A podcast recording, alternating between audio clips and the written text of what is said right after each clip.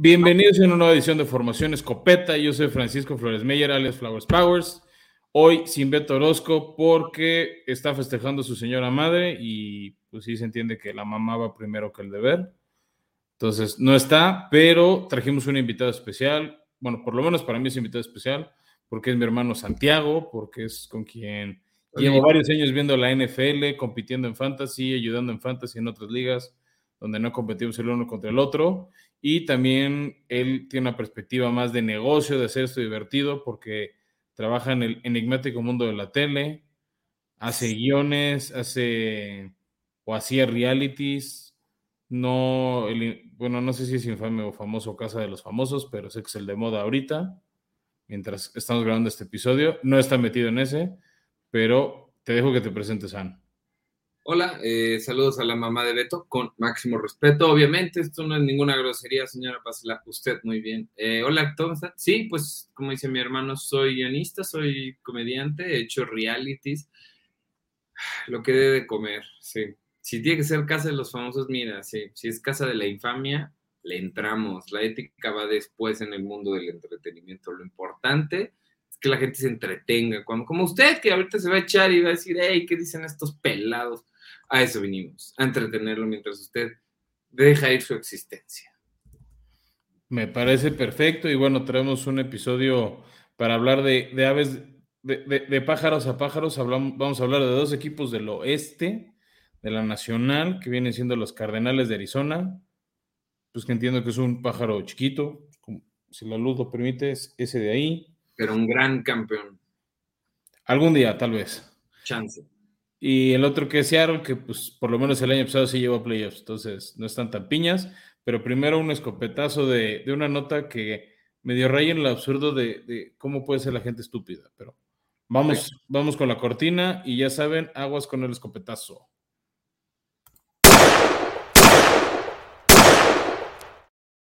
Sí, hay que hacer ese disclaimer porque luego mascotas o bebés se asustan, entonces.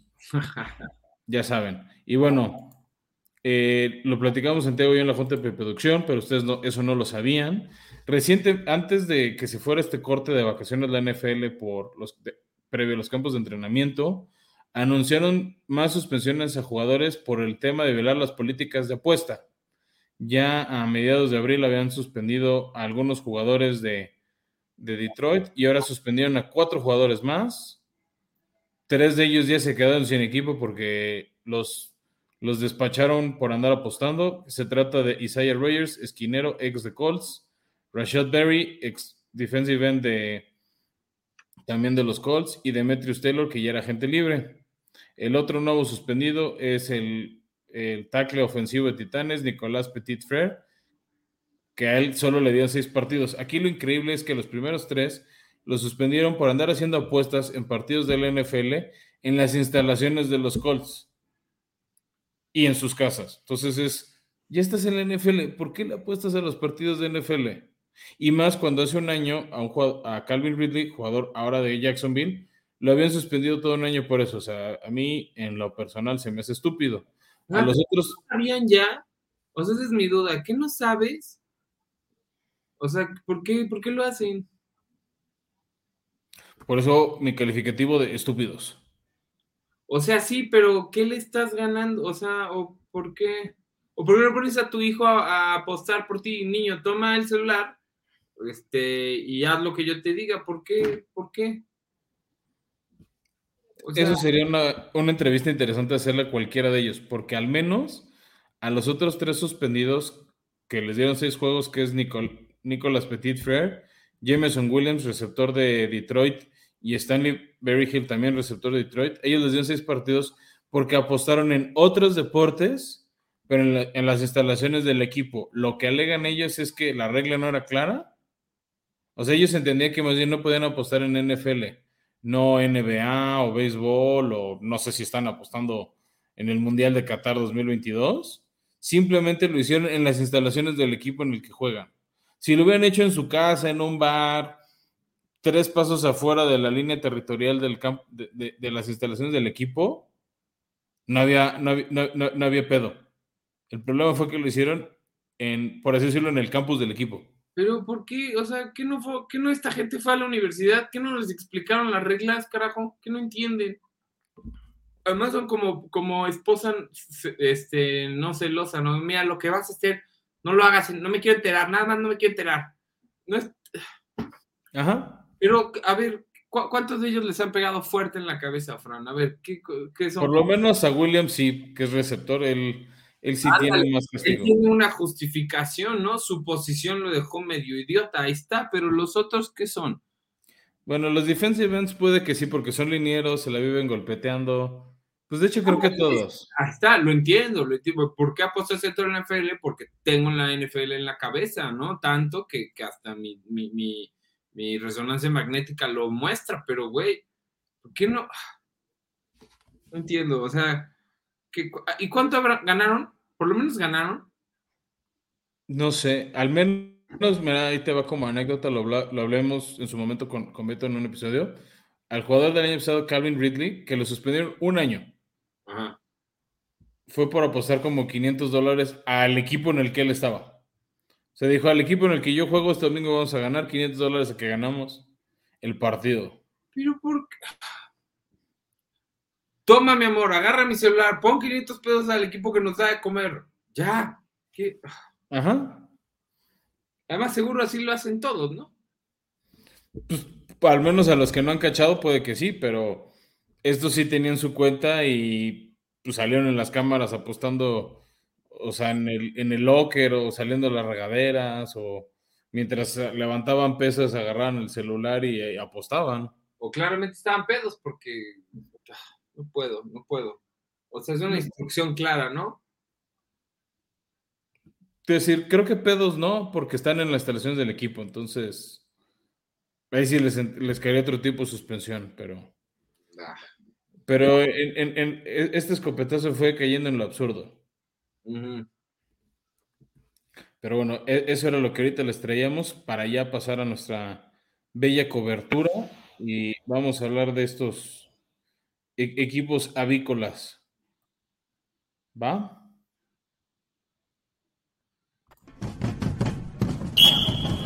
In tight coverage. Y bueno, hablemos del equipo de Arizona, equipo que tuvo la gran infamia el año pasado, de que ganó solo un partido de local en su estadio y Pat Mahomes coreback de Kansas City, ganó dos partidos en ese estadio. El partido de temporada regular que le ganan a Arizona y el partido del Super Bowl que fue en el estado de Arizona. O sea, es increíble que un coreback contra el que te enfrentas una vez cada cuatro años y una vez cada ocho en tu estadio, ganó dos partidos en tu casa y tú no los pudiste ganar. Wow, qué forma de decepcionar a todos los fans de Arizona. Qué increíble, qué bien lo lograron. Pero felicidades por Mahomes porque si me dijeras, cada cuatro años que vengas lo vas a lograr, diría, güey, tengo una grandísima estadística, o sea, ¿no? Sí, aquí más bien la segunda victoria fue porque fue el Super Bowl. ¿No? Ese, ese partidazo que nos regalaron los Chiefs contra Filadelfia. Chulada.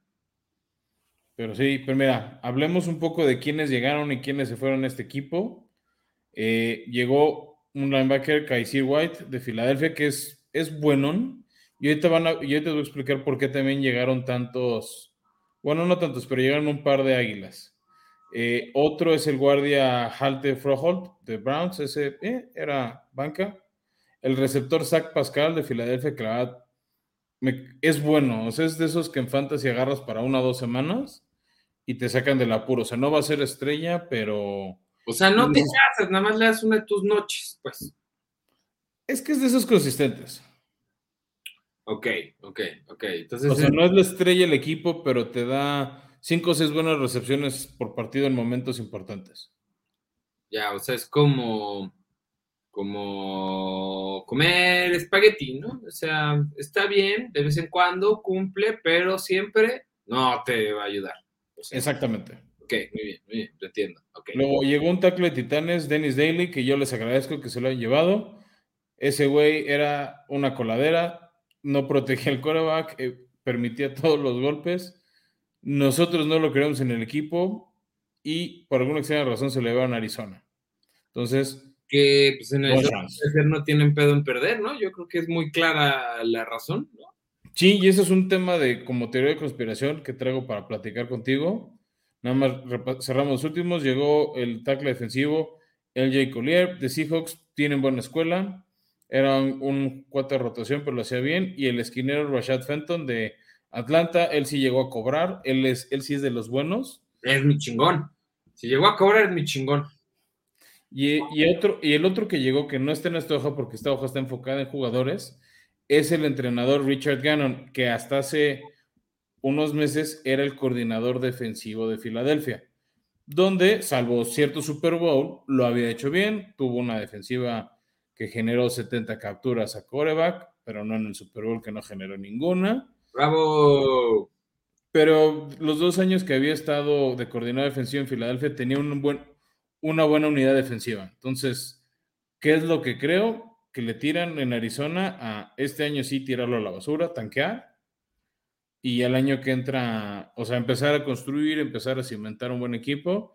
Y realmente eh, 2024 puede que sea el año bueno. Ya, o sea, como el PAN y el PRD. todo ya se fue a la mierda, vamos a ver que. Ya. Muy bien. Más o menos eso. Y ya que se les fueran, pues se fue Zach Allen, tackle eh, defensivo, el esquinero Byron Murphy, que sí era bueno, entonces creo que se balancea con, el, con la llegada de Rashad Fenton, se fue el tackle defensivo Tristan Hill, va a un, un cuarto de rotación, el, el tackle defensivo Michael Do- Dogby Jaguares, que viene a cubrir uno de los suspendidos para Jacksonville, y el guardia Kobe Ford a Bengals, que este, sí era de lo bueno que tenía Arizona. Aquí un tema interesante, San, que pues no, no lo sacó Arizona, es su coreback estrella, el famoso Kyler Murray o taponcito de alberca. No va a jugar toda la temporada, acabó el año pasado lesionado y todo pinta que no va a jugar el 2023 y todo el mundo especuló que con la llegada de un nuevo entrenador y con la llegada de un nuevo gerente general a Arizona, Ajá. pues iban a traer a alguien medio competente para cubrir el año y no lo van a hacer. Van a tener un veteranazo que se llama Colt McCoy. Eh, McCoy es de esos hombres trotamundos. Debutó en Cleveland hace mil años. Tiene 36 años, o sea, un, un jovenzuelo como yo. Este, ya estuvo, lleva un par de años en, en Arizona, ¿no? No es, no es que llegó a este equipo, o sea, ya lo tenían. Pero vamos, es alguien que llegó al draft en 2010. No va por su temporada número 14. Mierda. Tiene Bien. marca de 34 touchdowns y 32 intercepciones. O sea, así como te lanza un pase de touchdown, te puede lanzar un pase de, de intercepción. ¿No? Entonces, creo que no, no es algo tan padre. Él sí había tenido una buena carrera colegial, pero la verdad es que a nivel NFL, igual y porque llegó a Cleveland en 2010 y estuvo ahí un rato, es que le fue mal, de ahí brincó a San Francisco, a Washington, Gigantes, y ya llegó a Arizona desde el año 2021. Muy bien. Entonces, moraleja, no pasar por Cleveland. Muy bien. Listo. En resumidas cuentas. Muy bien. Pero bueno, eso es lo que tiene ahorita Arizona ahí para cuidar el changarro.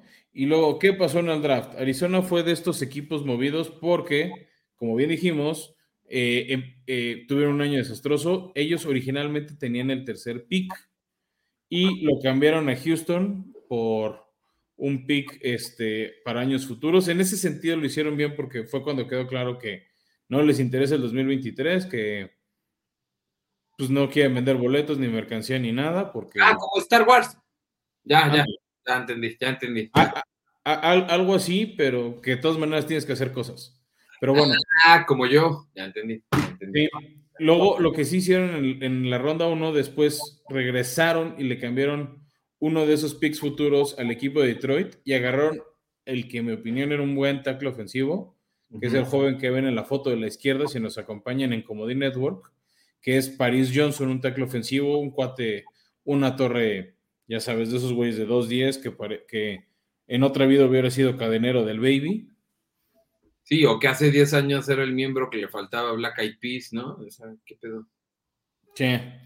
Pero bueno, él la verdad es que sí viene a cubrir al, o proteger al coreback que esté, ya sea Colt McCoy o si en algún momento regresa a estar sano Kyler Murray. Entonces, en temas de línea, porque sí fue una deficiencia notable y llevó a la lesión de su coreback, fue una, fue, una edición muy importante. También, este, pues ya eh, así diciendo nombres rápidos, segunda ronda, ayer Alech BJ Oyulari, que se tiene buena prospección de él, si sale de ciertas lesiones al final de colegial. Eh, al esquinero Garrett Williams y al receptor Michael Wilson en la ronda 3. En la 4, un liniero defensivo John Gaines. En la quinta, que luego son cuentas que difícilmente se quedan, el coreback Clayton Toon, que puede ser el tercer coreback, segundo coreback de Arizona en la temporada. Owen Papou, linebacker. Y en la sexta ronda, a Catrell Clark, esquinero. Y Dante Steele, tackle defensivo. Estos últimos, o sea, lo que viene siendo ronda 5 y 6, pues luego son jugadores de equipos especiales, son cuates de rotación, de equipo de prácticas, o que a veces ni siquiera quedan en el equipo. Y por eso cuando calificamos qué pasó con el equipo de Arizona, pues sí les pusimos en semáforo verde el tema de línea ofensiva y defensiva, la posición de esquinero, el tema receptor, pues sí lo dejamos en amarillo porque luego cuates de tercera ronda funcionan, pero sabiendo que se les fue de Andrew Hopkins, pues yo lo hubiera hecho en la segunda ronda.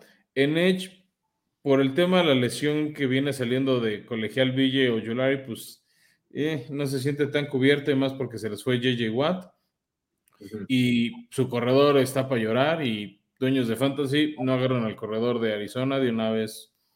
Apúntele, ese no, ese no. Ya. Exactamente. Muy bien. Oye, pero como que decir equipos especiales y ser ronda 5 y 6 sí suena como a ser un niño especial, ¿no? Es que es como... Sí, eres parte del equipo y le das el control desconectado de, sí, tú sí juegas con nosotros, ¿no? Un poco sí, también es, vas a hacer carne de cañón porque esas jugadas ya sabes que hay mucho golpeteo.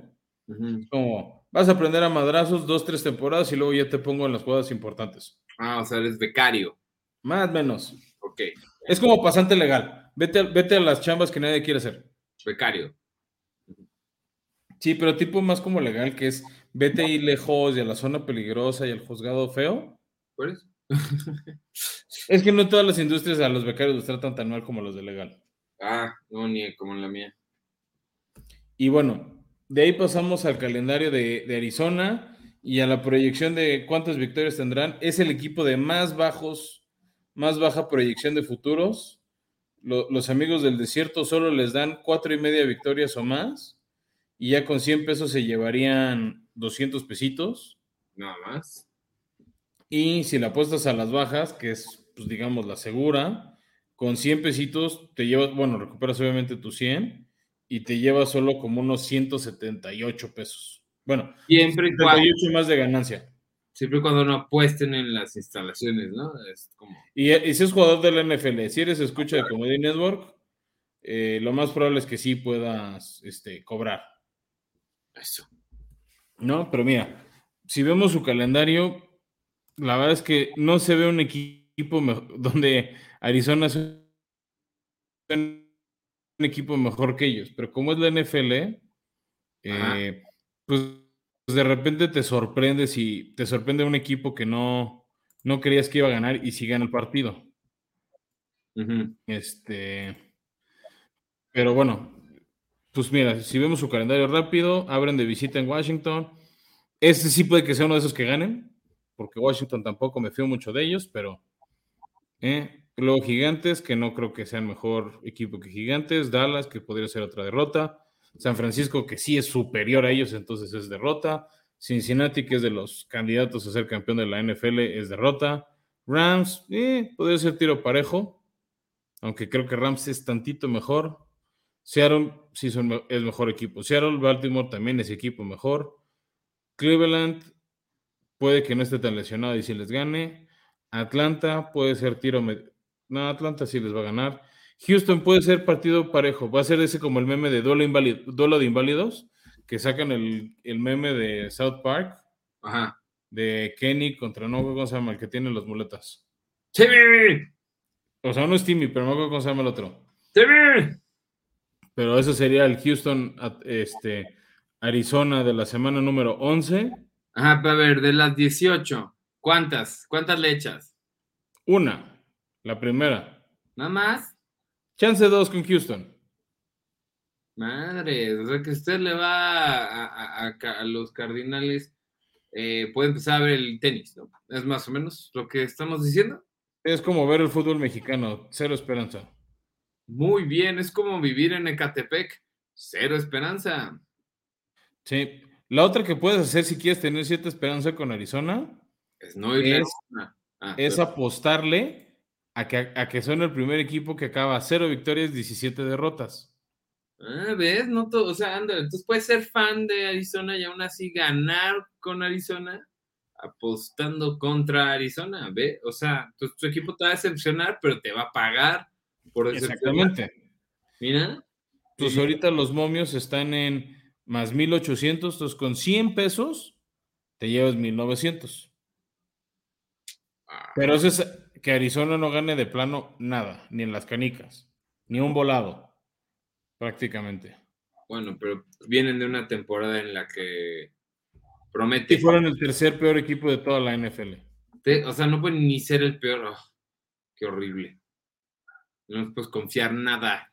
Todo pinta que sí. Oh, No, mira, o sea, como dicen por ahí, quieres al, al equipo payaso de las cachetadas, es este, muy bien. ¿no? Y ¿por qué no mejor hablamos de un equipo que sí genera tantita más esperanza? ¿Cómo ves? Venga. ¿O quieres tirarle más basura a Arizona? Tenemos tiempo. No, no, no, ahí están Pues sus bueno, fans. ahora Pero- hablemos de. Eh, me sorprendería el día que encuentre un fan de Arizona en México, pero bueno, que sigan intentándolo. Por lo menos sí han venido a jugar a la Azteca. Eso. Y seguro más de un país así los ve allá. Pero bueno, hablemos de un equipo que, por una extraña razón, tiene muchos fans en Puebla, que es el equipo de los Seattle Seahawks. La pequeña teoría que yo tengo es que si hay varios pipope por ahí perdido en Seattle y como que se generan raíces. O sea, la mayor comunidad de poblanos en Estados Unidos está en Nueva York, pero la segunda más grande, por alguna extraña razón, está en Seattle. No sé si por todas las empresas de tecnología o por Starbucks o por qué, pero hay mucho pipope en, en el estado de Washington, que es como el de la esquina de hasta arriba de Estados Unidos, pegado a Canadá. No, pues, muy bien. Igual quieren ir a vender. Talavera ¿no? Pues, pues mira ahí como que lo que se ve en la foto en el jersey de Arizona tiene medio look talaveresco, o sea, pueden a lo mejor promoverles un tercer uniforme ahí colorido.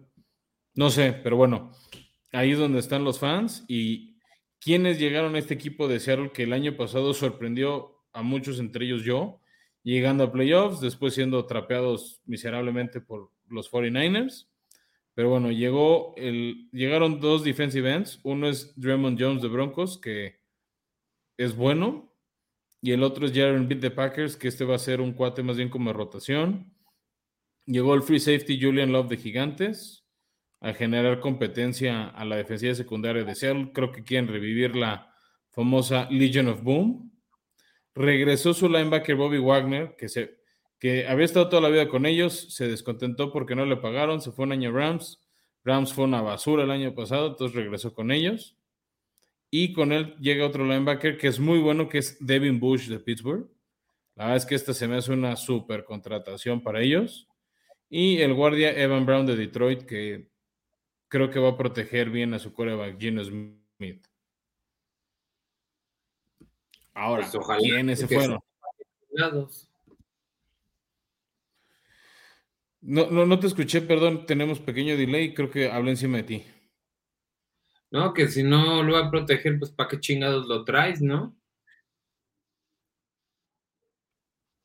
Bueno, o sea, obviamente sí, no, pero este, más bien se tiene que ganar el lugar, Ah, bueno. porque no, no es de esos que llegó, o sea, como, contra- como flamante contratación.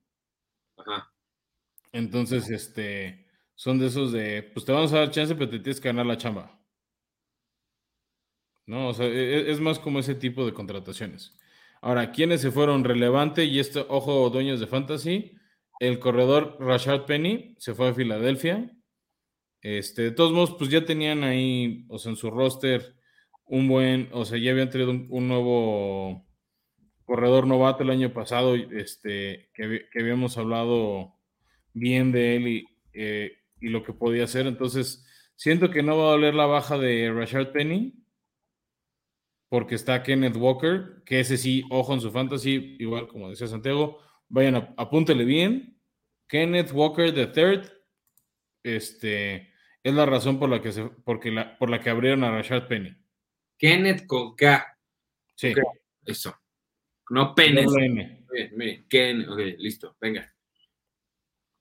¿No? Este, y por ahí también dejaron ir a Travis Homer, que se fue a los Bears, pero él era su corredor número 3, entonces mie. Se fue el linebacker Cody Barton a Washington. Esta, si no hubieran tenido los dos linebackers que ya les dijimos, era una baja sensible.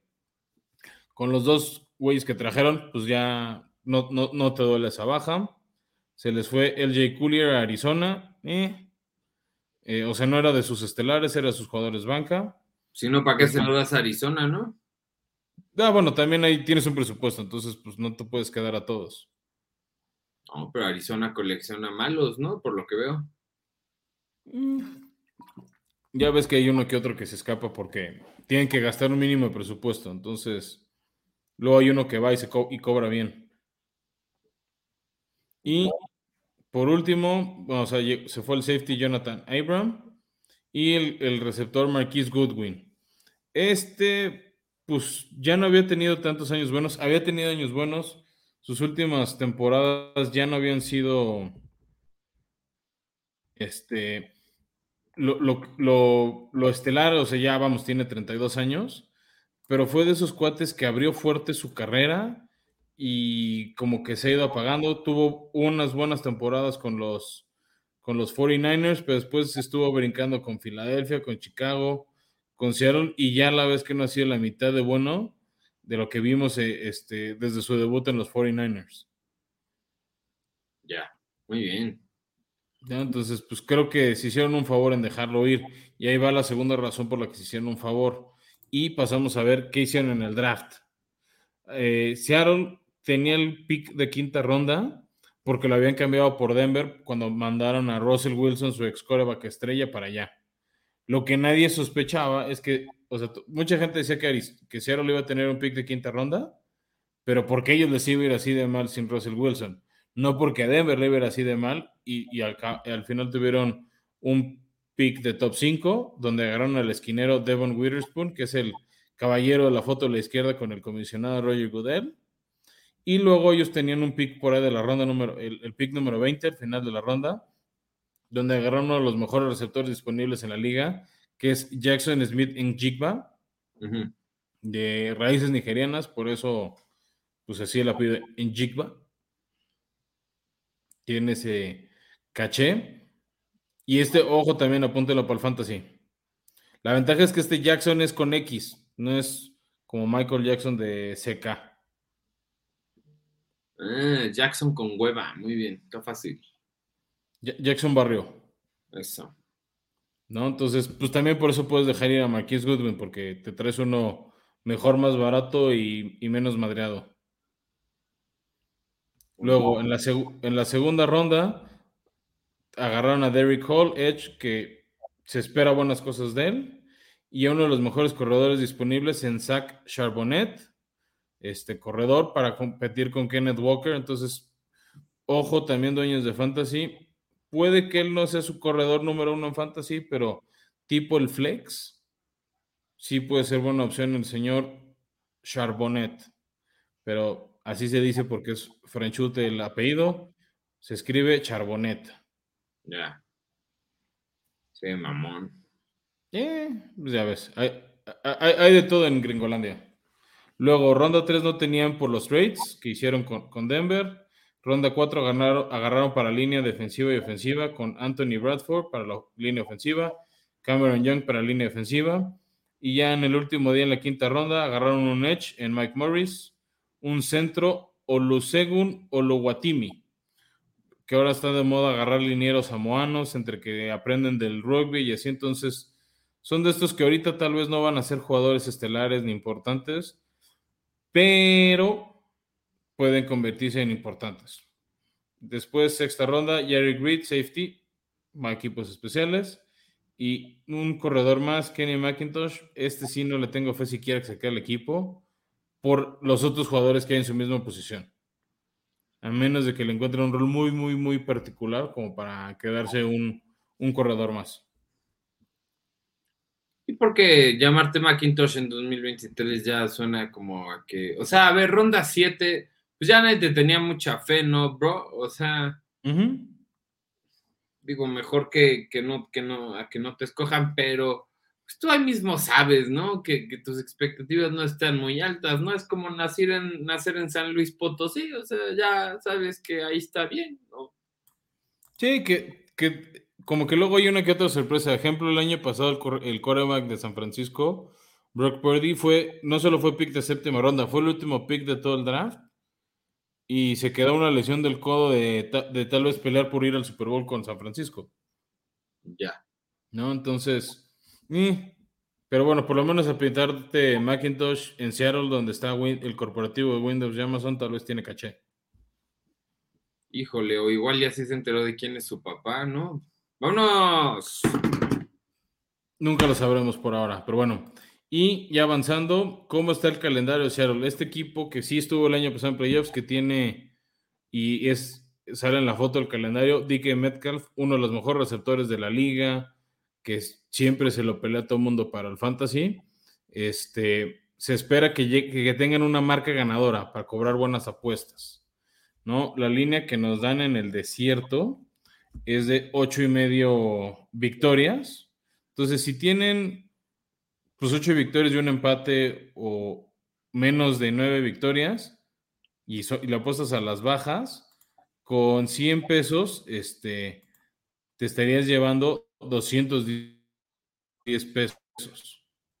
¿No? La tendencia o por qué está la línea más baja para las altas es de que todo el mundo espera que, que lo hagan bien y por eso la línea de altas con menos 141, por cada 100 pesos te lleva 71, o sea, recuperas tu 100 y 71 más. ¿No? Entonces, este, no, no es una mala lana. ¿Y cómo está el tema de calendario para el equipo de cero? Abren contra Rams en casa, debe ser victoria para Seattle, la EVA 1. Detroit semana 2, ese va a estar difícil, pero yo la veo por los suspendidos que hablábamos de Detroit, por, por andar apostando. Semana 3, Carolina, es otro partido que deben de ganar. Luego, semana 4 contra Gigantes, ese sí creo que lo pueden perder. Van a descansar temprano en la semana 5. Semana 6, derrota casi instantánea contra Cincinnati. 7, yo creo que sí le ganan a Arizona. 8, creo que lo pueden ganar a Cleveland. 9, no creo que le ganen a Baltimore. 10, creo que sí le ganan a Washington. 11 a los Rams. 12, que va a ser jueves por la noche el partido de Thanksgiving contra San Francisco. Luego semana 13 contra Dallas. En Dallas no creo que ganen. Semana 14 otra vez contra San Francisco, otra derrota.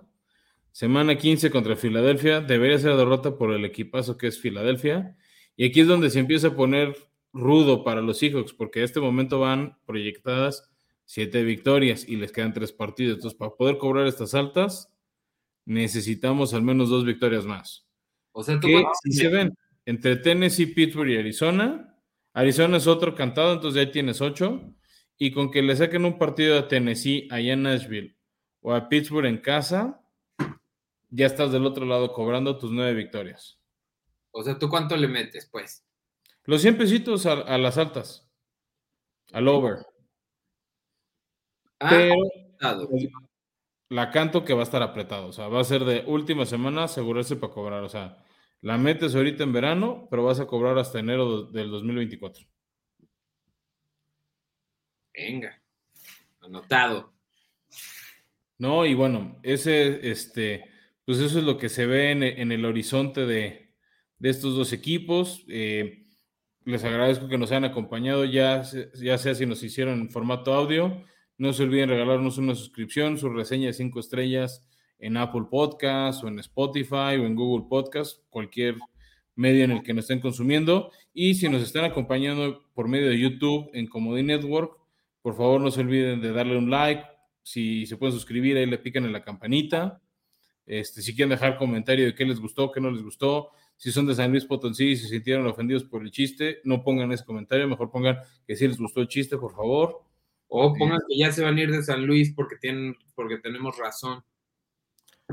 Sea, bueno, no... debo defender, en San Luis está Chilitla, eso vale la pena. Sí, eso e irte. Bueno, tienes que llegar para irte a Chilitla, pero bueno, eso es lo que hay en San Luis. Y bueno, te quiero agradecer, Santiago, habernos acompañado en este episodio, haber, haber cubierto de manera divertida a, a, nuestro querido Beto Orozco, que yo confío que va a estar sin falla la próxima semana. Había estado bien las últimas dos. Y bueno, yo ya igual regresé a mis vacaciones. Y se vienen cosas interesantes aquí en, este, en Formación Escopeta, que en una o dos semanas se las estaremos anunciando. Y pues gracias por seguir hasta aquí. Que sigan teniendo un gran verano que el calor no los esté matando, o si ya está lloviendo en su pueblo, que no se les inunde el changarro. Y nos vemos dentro de una semana. Bye. Bye, bye.